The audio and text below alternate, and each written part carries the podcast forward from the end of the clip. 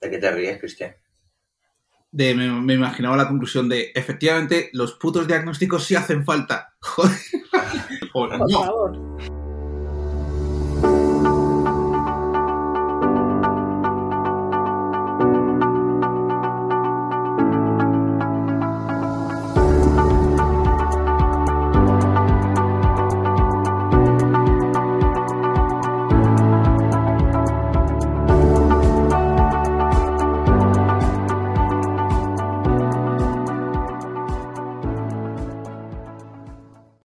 Bueno, chicos, ¿cómo vais? Con esto, entonces, ¿hace- ¿qué hacemos? ¿Diagnosticamos o no diagnosticamos? Que se, que, se, que se diagnostiquen los pacientes, ¿no? Que se diagnostiquen ellos solos. Bueno, así viene mucho, ¿no?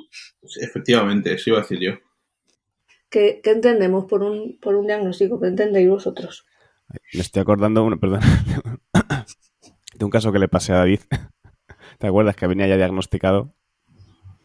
¿Cuál de todos? Porque hemos pasado unos cuantos con esas características. No, vale, no, no, nada, nada, vamos a cambiar de tercio. Que, es que según lo estaba diciendo, digo, igual no, no es, buen, no es buen camino este.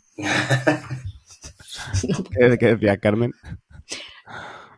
¿El qué? No, me- no- no te he escuchado. No, que qué habías preguntado. ¿Qué, qué- qué hacemos con esto? No sé. ¿qué, por, por qué es tan complicado el, el tema de los diagnósticos? El otro día hizo Cristian un, un podcast de, sobre esto en, en- en Instagram, ¿no? Y, y la gente habló mucho. ¿Qué, ¿Qué nos pasa con esto? Uf, es que hay muchos, hay, hay muchos puntos ahí, ¿no? Eh, en ese tema. Incluso ético-morales, no solamente que atiendan a, a la parte más clínica de la profesión. Éticos, ¿por qué? Bueno, pues porque el- el- para muchas personas el diagnóstico eh, es una forma de etiquetar o encasillar a las personas, que no contempla variable- variables eh, sociodemográficas, ¿no?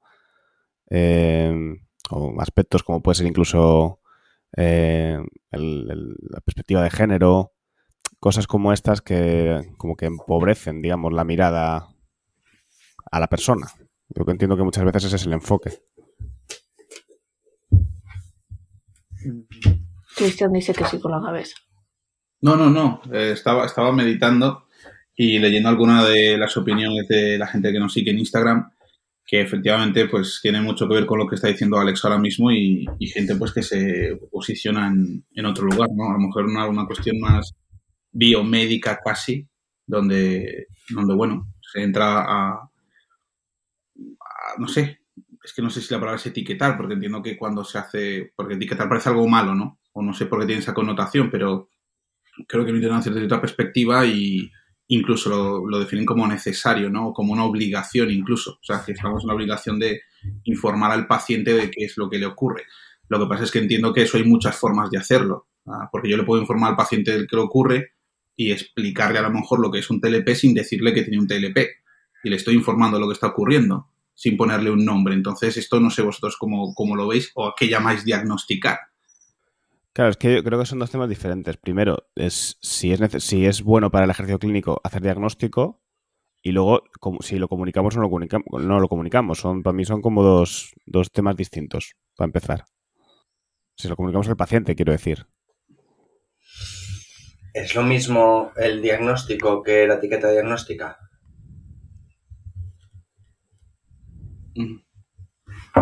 Hostia, qué pregunta. Es que es algo que se me ocurrió ayer cuando vi las que habías preparado tú, precisamente. Yo No creo que sé. Per- Perdona, perdona, Cristian. No, no, habla, habla. Sí, yo decir que es que es precisamente el tema, ¿no? Incluso a lo mejor es que no estamos hablando de lo mismo todos y por eso hay opiniones tan, tan diversas. Es que, que es- que es una etiqueta. O sea, yo si me pienso en la palabra etiqueta, yo que soy muy obsesiva, tengo la, la librería con etiquetas de cada los tipos de libros, ¿no? Donde pues aquí están los de trastornos de personalidad, los de no sé qué, los de no sé cuál. Eso es una etiqueta. A la vez que es una etiqueta es un diagnóstico, ¿no? O sea, al final un diagnóstico es un- la suma de, de una serie de características, de una sintomatología en este caso, ¿no? Que se da de una manera más o menos habitual en, en- en unas circunstancias concretas. Una de las preguntas que yo, que, que yo os proponía para, para hablar hoy, ¿no? Me- eh, el tema del análisis funcional. Hacer un análisis funcional no es un diagnóstico. Sí, David dices que sí con la cabeza, que la gente no te está viendo. Sí, sí. Yo creo que sí es hacer un, sí es hacer un diagnóstico y yo creo que ahí es donde eh, se separa de la etiqueta, ¿no? Porque tú con el análisis funcional no vas a entregar una etiqueta a nadie. Simplemente vas a operativizar un problema o vas a operativizar una conducta, pero no vas a darle un nombre a eso. O sí. Porque si ese análisis que tú estás haciendo de ese comportamiento en términos generales se suele entender como trastorno X y X, pues a lo mejor sí. Es que ese es precisamente el tema. Ah, y si por esa regla de tres, cualquier, cualquier psicólogo que evalúe entonces está haciendo diagnóstico. ¿No? O sea, no, no se puede hacer terapia sin evaluar y si evalúas estás diagnosticando. Eh, ¿No? Este es el, asunto. Yo estaba pensando justo en eso. Yo, pensando en la carrera de evaluación y diagnóstico, el análisis funcional entraba dentro de la parte de evaluación, no dentro de la parte diagnóstica. Que entiendo lo que quieres decir, ¿eh? Con que hacer análisis funcional al final es hacer un diagnóstico, pero creo que la etiqueta diagnóstico, o sea, el, concepto diagnóstico tiene como otro halo. ¿Pero, ¿Pero por qué? Porque es como o cómo se percibe, como dónde puedo encajar a esta persona. Dentro de una serie de opciones, ¿dónde la puedo encajar? ¿O dónde encaja mejor? Hmm. Pero es que eso no tiene por qué ser especialmente negativo, ¿no? No, no, yo no lo digo como algo negativo tampoco. A ver, voy a ser, un poco follonera. Yo creo que a los psicólogos les cuesta diagnosticar porque no se atreven. Y, porque la gente no se sabe el DSM. O sea, porque realmente hacer un diagnóstico es complicado de la hostia. Y sobre todo un diagnóstico diferencial. Si, te pones a, estudiar a la persona en detalle, son muchísimas variables, ¿no? Sino que, bueno, la palabra variable podríamos utilizarla también desde el conductismo, ¿no? Pero es que es muy difícil al final hacerlo. Entonces parece como que al final es más sencillo que tenemos una imagen global de lo que es el paciente y nos manejamos con una imagen global y eso es lo que transmitimos, eso es lo que con lo que nosotros funcionamos, pero luego a nivel eh, de eficiencia en, la intervención necesitamos cosas muchísimo más, más concretas, ¿no? ¿A pues vosotros os da miedo diagnosticar? Yo estoy de acuerdo en que hay diferenciales que son más complejos. Hay otros que son evidentes y, independientemente de si resulta difícil o no para el psicólogo, creo que tiene que cumplir una función para lo que tú estás intentando hacer con el paciente. Eh, lo preguntaba el otro día, o sea, tú le dirías a un narcisista que tiene un trastorno narcisista de la personalidad, lo llamarías así o simplemente hablarías de cómo se comporta, de las funciones que tienen para él y lo trabajarías desde ahí. O sea, independientemente de que tú seas capaz de identificar un, TNP, la cuestión aquí es si se, lo, si se lo cuentas y para qué se lo cuentas al paciente, o yo tenía entendido que será el debate. Ah. bueno, a ver, lo, antes, ¿no? Yo creo que son dos cosas distintas, ¿no? O sea, pero que el diagnóstico, si nos vamos a la primera parte, ¿es necesario hacer diagnóstico? Bueno, a mí es que se me, se me ve, se me ve siempre venir, ¿no? Para mí es fundamental hacer un diagnóstico. Que al final puede ser un diagnóstico que se pueda englobar dentro de un trastorno de SM o CIE, pues a lo mejor algunas personas eh, sí que van a entrar ahí, a lo mejor otras no, ¿no? Porque no siempre podemos tener una persona en terapia que tenga por qué tener un, un sufrimiento asociado a un, trastorno, ¿no? Un diagnóstico. A, mí sí que me da miedo diagnosticar ciertos diagnósticos, pero por el tema de que de, que tienes que, que, o sea, de que tienes que estar muy seguro, eh, ¿no? Y siempre hay un si me equivoco o, si yo estoy haciendo mal el diagnóstico, ¿no? Entonces esa parte sí que está un poco ahí. Bueno, a ver, el, eh, no sé ¿qué, qué, es lo que genera tanto a, tanto miedo, Alex? Pues eso, imagínate cascarle a una persona un diagnóstico y pues que no... Bueno, no sé. ¿Pero cuál sería la consecuencia? Estaba pensando sobre todo en los temas de los trastornos de personalidad, ¿no? Que alguien se vaya de consulta con un diagnóstico de límite y no lo sea, o de narcisismo y no lo sea, luego sea otra cosa. Porque lo vivenciamos un poco como si le estuviéramos poniendo un ladrillo a un paciente, ¿no? Encima, en la cabeza. Como una especie de, techo de cristal. No sé si de techo de cristal, pero hombre, ciertos diagnósticos yo creo que se digieren, tienen su, digestión. Sí, sí, sí, claro, aceptar lo que puede estar pasando nos genera, bueno, parte de la terapia, pero, pero no sé, o sea, yo creo que eh, explicarle a una persona, ponerle un nombre en el caso de que lo tenga, porque somos al final también muy parecidos, ¿no? ¿De dónde surgen los diagnósticos? De las características comunes del ser humano, ¿no? ¿O es que parece que tenemos que ser únicos hasta para sufrir? No sé. Cristian ha hecho ahí un gesto antes. No sé, yo es que creo, yo como no, a lo mejor es cosa mía, ¿no? De anticipar un poco cómo va a recibir el paciente esa información y, por el, tipo de relación que veo con él o su comportamiento. Eh, el, cómo, no sé, es que no sé cómo explicarlo. Cuando empiezan sobre todo este tipo de, paciente que empieza a buscar mucha información por su cuenta, te viene con un montón de información que no tiene absolutamente nada que ver con lo que tú has estado hablando, evidentemente eso forma parte del trabajo y tendrás que reencuadrarlo una y otra vez o psicoeducar o lo que sea, pero eh, me genera un conflicto y cuando empiezan a, no sé, a justificar su comportamiento por lo que, no, es que yo soy, es que claro, como yo soy límite, es que soy así, ¿no? Entonces ya mi pareja tiene que entender que es que yo soy impulsiva ah, y entonces, ¿no? O tengo cambios de estados anímicos o, ¿no? Entonces de repente ya es que como soy así, o sea, empiezan a, hacer uso de, esa, de ese nombre que tú le has puesto a su comportamiento en vez de entender ah, y bueno, no sé, a mí es una cosa que me, genera conflicto a la hora de trabajar. Claro, yo creo que eso que estás diciendo es lo más importante al final, el cómo utiliza la persona el diagnóstico, pero no si hay que hacer diagnóstico o no. ¿eh? Tenemos una profesión sanitaria, necesitamos hacer una evaluación y si esa evaluación concluye en un nombre, pues se le pone nombre, se le diagnostica. Ah, por supuesto, por eso yo decía que el tema no era si hacerla o no, porque casi que es imposible trabajar sin hacerlo, sino qué es lo que vas a tratar si tú no has identificado qué le pasa al paciente. claro, pero ¿por qué no se lo vamos, ¿por qué no, ¿por qué no se lo vamos a decir? Perdona que me he puesto encima de ti hablando. ¿Por qué, ¿Por qué no se lo vamos a decir? Es que eso también es terapéutico, ¿no? O sea, si yo tengo delante un paciente que va a utilizar lo que le ocurre con un beneficio secundario, coño, eso no hay que plantarlo encima de la mesa. Eh, yo no estoy seguro que siempre hay que comunicar el diagnóstico tampoco. Creo que eso es una cuestión más estratégica. En muchos casos lo que tú dices va a ser terapéutico y necesario y bueno, pero creo que sí que hay una parte de decisión clínica. Ah, yo por norma no lo, no lo comunico. ¿Y tú, David? Yo normalmente sí.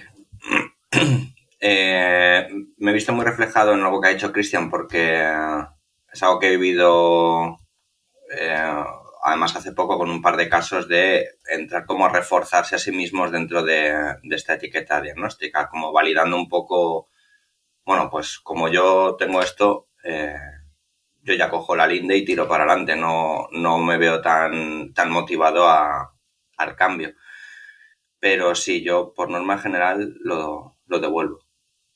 ¿Y qué hacéis cuando, cuando pasa eso? Porque a ver, hablábamos antes, ¿no? Decía, los pacientes que vienen diagnosticados. Eh, cuando una persona viene y te dice es que yo tengo muy poca autoestima, eso no está en el DSM, pero no, no es un diagnóstico también. ¿Qué, hacemos cuando la persona ya viene con esa etiqueta? Porque tengo baja autoestima es una etiqueta, tengo eh, problemas de apego es una etiqueta.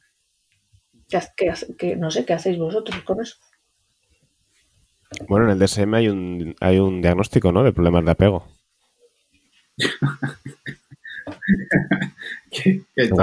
igual, se lo ha leído. Igual te lo ha leído, ¿no? Em, yo, le, yo le suelo preguntar cómo ha llegado a esa conclusión. De, por qué tiene baja autoestima. Ah, y entonces me, empezará a describir ciertas acciones o ciertas cosas que no se siente capaz de hacer o cómo le afectan ciertos aspectos. Ah, es decir, que lo que ha hecho es analizar su comportamiento uh, y, englobarlo dentro de, un marco a lo que le he puesto un, nombre para, explicarlo. Y desde ahí es donde yo suelo también devolver las veces que, escojo una etiqueta diagnóstica es, estamos hablando de patrones de comportamiento, de tendencias a la acción, ah, en momentos de activación emocional, qué es lo que yo tengo más a mano, qué es lo que me suele resultar más fácil hacer y desde ahí lo que tenemos que estudiar es por qué esto y si esto te está gustando, está siendo funcional para ti o te está ayudando a conseguir los objetivos que se supone que quieres. De la misma forma que tú el primer día me dijiste que tenías poca autoestima en base a cómo analizaste tu comportamiento, pues esto es exactamente lo mismo. Entonces, no te quedes con el nombre, sino más o menos con eh, pues la serie de cosas que hemos estado viendo aquí durante estos días o las que hemos estado planteando, etcétera, etcétera. Eh, o sea, básicamente lo que hago después de decir el nombre es olvida el puto nombre. No, quiero que con esto borralo de tu memoria. Vamos a hablar de por qué, ¿sabes? Yo creo que cuando los pacientes vienen con ese, ese autodiagnóstico, pues viene con la, o sea, es un reflejo de la necesidad que tienen de organizar la información y de organizar lo que les pasa, que es precisamente la función que para mí cumple el diagnóstico, poder organizar, incluso no solamente con los casos que tengo, sino cuando yo voy estudiando y me voy formando, poder tener un, un cuerpo teórico, un modelo dentro de mí para poder organizar lo que, lo que voy añadiendo y lo que voy sabiendo, más allá del, del DSM. Lo que pasa es que, a su vez, entiendo que puede ser visto como un poco reduccionista, que es uno de los problemas de los de los pacientes que te vienen con baja autoestima, que es como una cosa pues muy, muy reduccionista. La explicación que te, que te traen. Sí, yo, yo estoy de acuerdo contigo en, eso, Alex, y por eso también me, yo generalmente insisto mucho en, en si la cuestión tiene nombre, poner nombre y, saber utilizar el nombre, porque es verdad que, bueno, pues hay un funcionamiento tautológico, la persona se define en función de lo que le ocurre, eh, o sea, la explicación de lo que me pasa es eso, ¿no? Es soy límite y entonces como soy límite me comporto de esta manera, pero eso también es, terapéutico. Pero el reduccionismo al final también tiene que ver con esa simplificación de la información que el paciente a veces necesita, ¿no? Eso es verdad, por eso digo que es que creo que hay beneficios y, también contras. Por otra parte, ah, muchas veces uno desde el diagnóstico deja fuera o obvia cierta información uh, porque no, no cuadra, me refiero como paciente, ¿no? A lo mejor hay, hay comportamiento, esa persona que se define con una baja autoestima, a lo mejor tiene comportamientos que no es de una persona de baja autoestima, solo que esa información no la lee, no la recibe o no es capaz de guardarla. Entonces, en el momento que tú pones una etiqueta, como que dejas, empiezas a dejar fuera cierta información uh, simplemente porque yo no me identifico con ella, pero no porque no exista. Uh, y ahí también está reduciendo mucho, uh, yo creo, encajonando, o ese es el miedo que yo tengo al, al paciente. Claro, pero, pero fijaros, cuando llegamos a poner un, diagnóstico, es porque el paciente o porque la persona se comporta eh, la mayor parte del tiempo bajo ese diagnóstico. O sea, yo estoy de acuerdo contigo en que fuera del diagnóstico queda información, totalmente de acuerdo. Pero a lo que viene el paciente realmente, generalmente no es a trabajar lo que está fuera del diagnóstico, sino justo lo que, lo que conlleva ¿no? ese diagnóstico totalmente de acuerdo. Lo que pasa es que estoy intentando poner el foco en el hecho de que, el, de que hay pacientes a los que les cuesta entender que, no son solo el nombre que tú le has puesto, que son más cosas, ¿entiendes? Y muchas veces se, meten en ese reduccionismo de yo soy esto y lo que está fuera de aquí no, no va conmigo. Y es que no, es que tú eres más cosas. Eh, eh, no, no, es que yo no diría que un paciente es su diagnóstico. Yo diría que el diagnóstico es lo que le pasa al paciente. Por supuesto, pero es que no es lo que nosotros digamos, sino lo que ellos entienden, Carmen. Y si yo me voy a mi casa pensando que soy bipolar y soy, y soy, y soy, y empiezo a definirme porque soy así, eh, empiezo a circunscribir todo mi comportamiento a, un nombre que me ha dado una persona. Eh, o, ese es el, el miedo que yo tengo. Pero vosotros tenéis la sensación cuando dais un diagnóstico que las personas como que se agarran a él, porque yo la sensación que tengo es al revés, es como que no le prestan de más, o sea, no le dan mucha importancia a esa parte como si se la podemos dar nosotros. Yo hace poco tenía una paciente que le tenía que comunicar un diagnóstico complicado, con rasgos una depresión psicótica, y yo iba acojonado. Le digo, a ver cómo le explicas a una persona que, porque la parte psicótica se asocia mucho a locura y demás, y, no, quiero decir, no se agarró demasiado al diagnóstico, ni fue una cosa que le... O sea, no tengo la sensación de que ellos, cuando reciben esa etiqueta diagnósticas, le... No sé, en mi experiencia, ¿eh? a lo mejor vosotros tenéis otra, otra, otra. Yo he tenido un poco de todo, la verdad. de, hacer, bueno, semanas de auténticos duelos, ¿no? De no he parado de llorar, de se lo he contado a todo el mundo. Ah, y también algo, bueno, pues por lo menos ahora sé lo que me pasa. O sea, si es que yo no estoy diciendo que es algo negativo. Eh, estoy, intentando ver cuál es la mejor forma de, utilizarlo, ¿no? No, no, no estoy ni a favor ni en contra digo que tiene que haber un, criterio y creo que eso en función pues, de la evaluación que hayas hecho del paciente, de los objetivos que te hayas planteado con él, no decir si hay que decirlo o no, no hay que decirlo. Creo que eso va a depender o no sé. Ah, por, eso mismo creo que opinó tanto la gente y por eso hay opiniones muy radicales de yo creo que no hay ningún problema, hay que decirlo porque, no sé, es muy normal o para eso vienen incluso y todo lo contrario.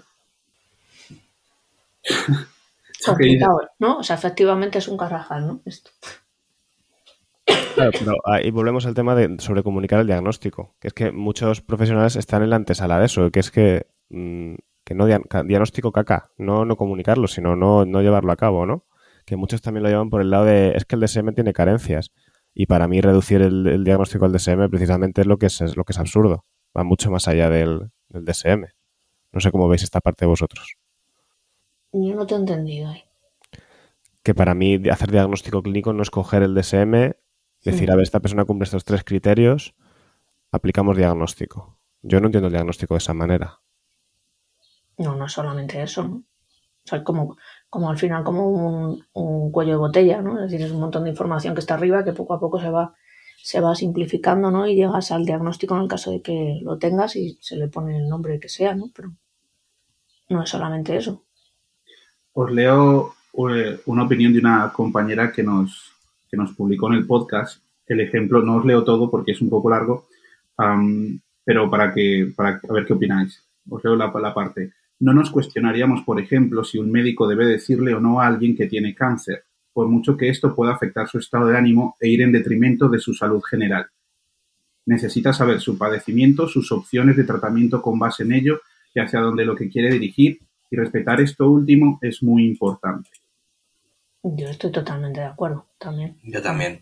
Yo estoy de acuerdo, Cristian, pero la crítica que viene con lo que decía del DSM es que el DSM es, tiene intereses político-económicos, que el DSM es, eh, no está hecho muchas veces, está respaldado científicamente. O sea, viene más una crítica a, que no tenemos un modelo diagnóstico en psicología realmente bueno. Entiendo que muchas veces la crítica va por ahí. Sí, no, sí lo, lo estoy entendiendo y yo lo comparto.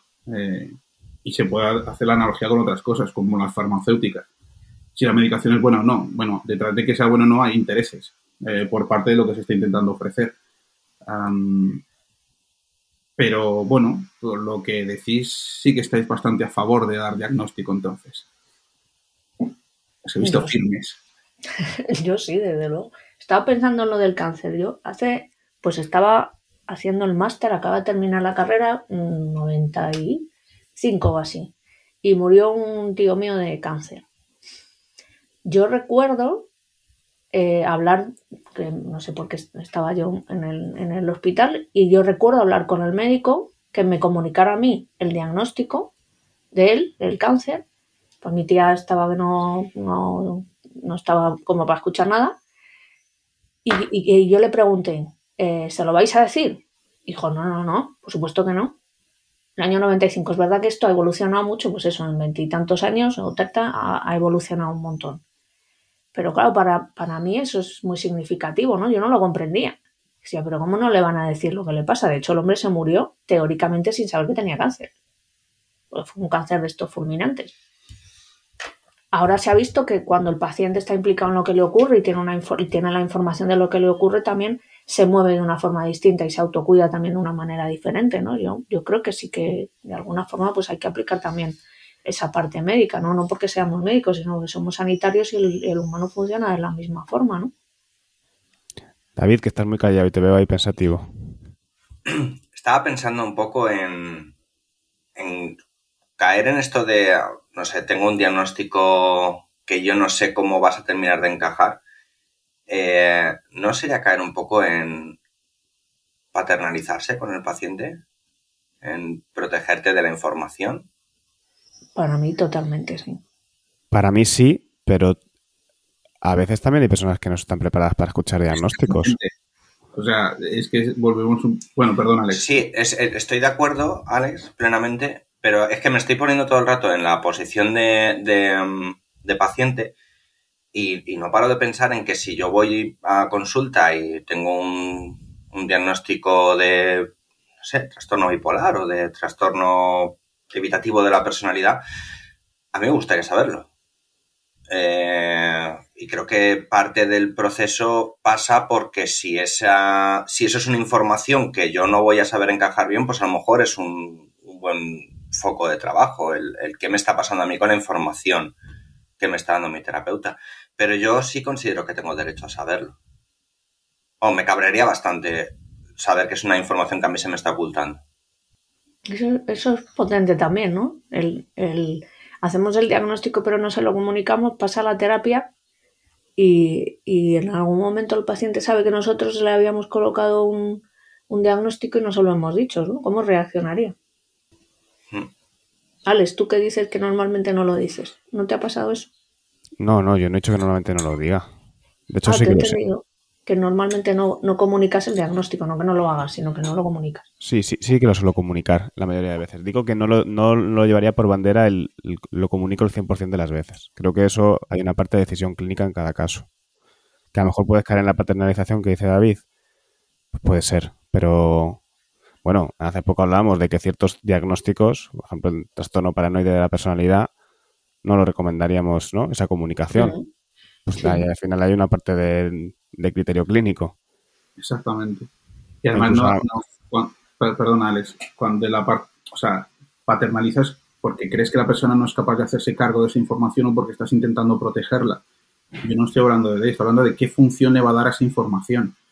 Y de, nuevo, diagnosticar, po- podemos hablar de patrones de comportamiento, podemos trabajar eso con el paciente, podemos explicar de dónde viene, de dónde va, sin ponerle el nombre. O sea, yo le estoy dando esa información, la estoy dando eh, masticada, no le estoy poniendo un nombre. Eso es que no le estoy dando el diagnóstico, porque si yo le explico a él lo que le ocurre y por qué le ocurre, no le estoy diagnosticando. Ojo, fíjate, yo te diría, em, ¿qué pasaría si tú funcionas con un paciente de esa manera y, y luego, por, por los motivos que sea, esa persona cambia de terapeuta, deja de irte a ver, verte a ti y viene a mí? Y yo le pregunto, ¿en algún momento el, el profesional que te ha visto antes eh, te ha dicho qué te ocurría, le ha, le ha puesto nombre a lo que te pasa? ¿Qué crees que me diría? Que no, Que no. sí. Por- porque lo has, dicho tú también antes, eh, Cristian. Una cosa es lo que nosotros pensamos que estamos comunicando y otra cosa es lo que el paciente cree que está, o sea, entiende que está, que nos está entendiendo. Quiero decir, que me lío al explicarme. Si a nosotros, ya no digo que lo pongamos en un papel, pero si, si a una persona le hemos dicho tienes eh, una depresión y esa persona viene a mí, por ejemplo, en en el ejemplo que se estaba poniendo, seguramente me va a decir, sí, la- el Cristian López me dijo que tenía una depresión. ¿No? Y eso sí que nos ayuda o no nos ayuda o, a- o perjudica o no, si estamos hablando de la función de, Pues de es hacer eso. ese diagnóstico. Creo que es buen ejemplo y buena pregunta. Cuando viene un paciente diagnosticado de un terapeuta anterior, ¿qué hacéis? Y dice, yo tengo esto. Yo evalúo desde cero, siempre. Sí, yo también. Y os ha sido útil que viniera con el diagnóstico hecho. Sí. Claro. A, a ti no. Uy.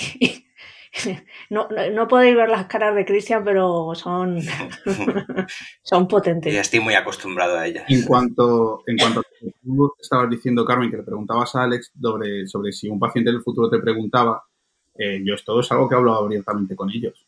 Yo les digo que a mí no me gusta trabajar con etiquetas, les explico cuáles son mis miedos y que hablo de los patrones de comportamiento y que lo que me interesa es que él sepa cómo funciona, por qué funciona así y si le es útil para lo que él quiere. Hay muchos pacientes que ocho meses después o, X tiempo después me dicen, oye, eh, hablamos de lo de las etiquetas, ahora me gustaría poner un nombre a esto y yo le digo qué es lo que pasa. Esto se llama así, se llama por esto, puedes encontrar información en estos sitios de utilidad, si tienes más preguntas hablamos sobre ello. Es decir, no es una cosa a la que yo esté cerrado, eh, ni mucho menos.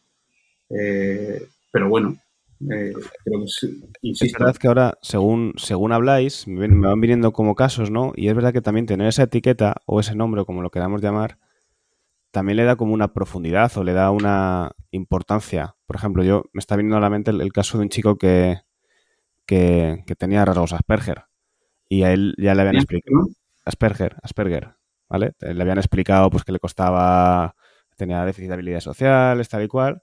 Y yo le comuniqué el, diagnóstico de, Asperger. Su madre lo sabía, él tenía veintipocos años, en su familia todo el mundo lo sabía, menos él.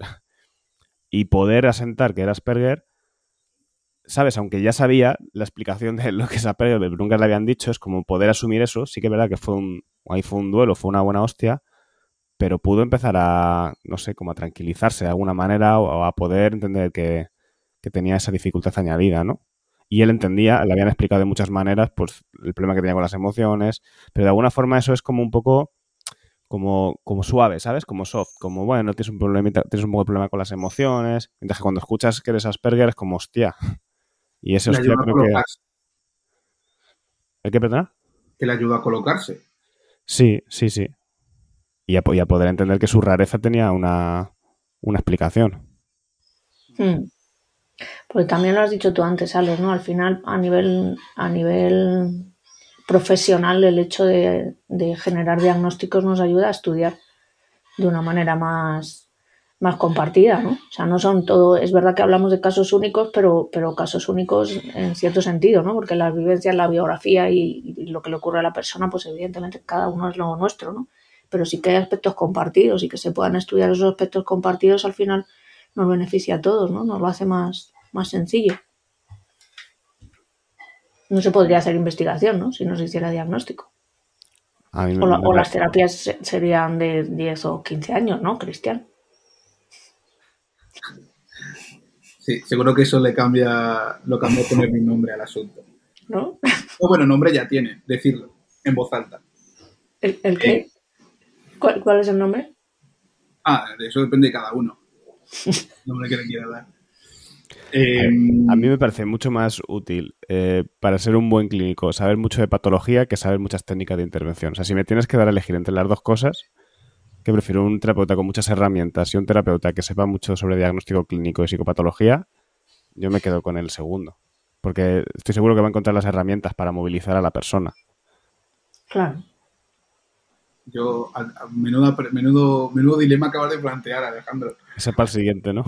Sí, sí, ese, ese es bueno, pero uf, yo no sabría qué decirte. Eh, bueno, es que estaba leyendo, perdón, es que estaba leyendo aquí una de las preguntas que nos planteaba Carmen de si se puede tener problemas clínicos y aún así no cumplir criterios diagnósticos. Sí, trastorno adaptativo. Todo lo que no cumpla. Cajón desastre, ¿no? O TDAH, una de las dos.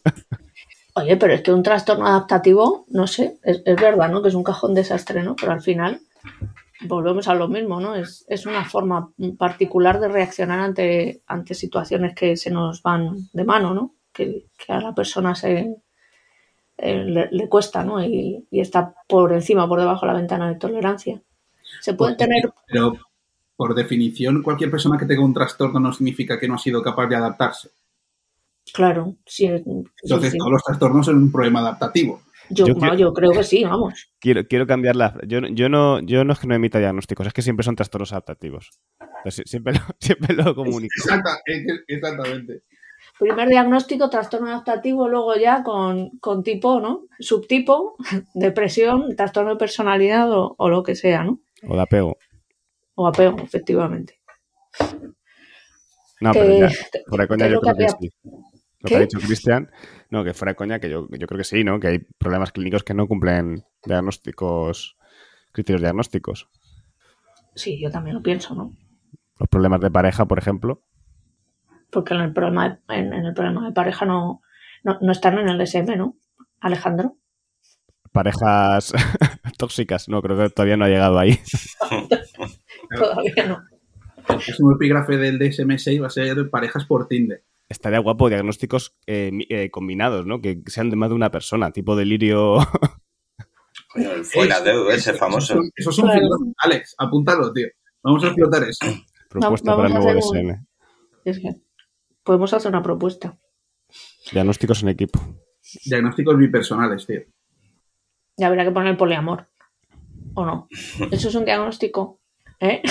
Esto también podemos. Pareja abierta, es un diagnóstico. Bueno, chicos, vamos cerrando. Sí, no, no se ha quedado ninguna pregunta por ahí. Yo creo que no, ¿no? No, no las he sacado así de una manera muy ordenada, raro en mí, pero yo creo que las hemos, las hemos tocado todas, ¿no? Yo creo que sí. Um, Estamos. Entonces, ¿qué? ¿Queréis concluir o...? No sé. Aquí la, la pregunta para. No sé si nos queda claro por qué hay tanta discrepancia, ¿no? Que eran unas preguntas que tenía aquí Carmen. Y si sirve a modo de, de cierre, ¿no? Al final. Porque es verdad que el espectro es como largo, ¿no? Hay, hay amplio y la gente se, se posiciona en muchos puntos del continuo. Es como a favor, en contra, en mitad, depende. Y, y es curioso eso. Yo la sensación que tengo es que es un tema más moral, ético, subjetivo de cada persona que clínico. Y debería ser un debate clínico, no un debate a ese otro nivel. Ahí, mira, sí que te doy toda la razón. Porque, porque eso yo creo que es una de las cosas que nos desune mucho en la profesión. Que, que hay mucho subjetivismo y, y al final eso no, no, es positivo ni para nosotros ni para, ni para las personas. Interesante. ¿Cómo, cómo concluís, David, Cristian? Concluyo diciendo que me parece muy interesante lo que acabas de decir, Alex. Y, y que me gustaría que lo siguiéramos desarrollando en otros podcasts. que han vuelto los sonidos, me los acabo de encontrar. en otros podcasts eh, con elixires eh, sociales sobre los que los podamos apoyar y hablar de esto de una forma más distendida. David, ¿qué, qué, qué te quedas el último en decir? Pues yo, la verdad es que yo no era muy fan del diagnóstico. Eh, me he quedado un poco pensando en lo que has dicho de que es algo un debate moral, ¿no? Bueno, hay escuelas que directamente no trabajan con él. No sé si es por moral o por marco teórico y filosófico, pero bueno, hay escuelas que directamente no trabajan con etiqueta diagnóstica, no con trabajar con diagnóstico. Entonces, no lo tengo muy claro. Yo ahora sí soy más fan. De hecho, enseño a la gente a, eh, a diagnosticar y ellos van diagnosticando, mis pacientes van diagnosticando por, por sus, sus entornos, sus sistemas.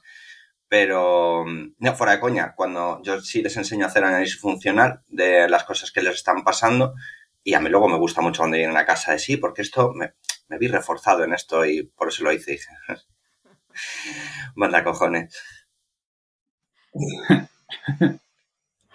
Bueno, chicos, pues, pues lo dejamos aquí, ¿no?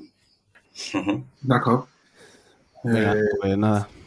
así, Buena semana. capítulo, chicos. Venga, Hasta ahora, adiós. chao. Adiós. Chao.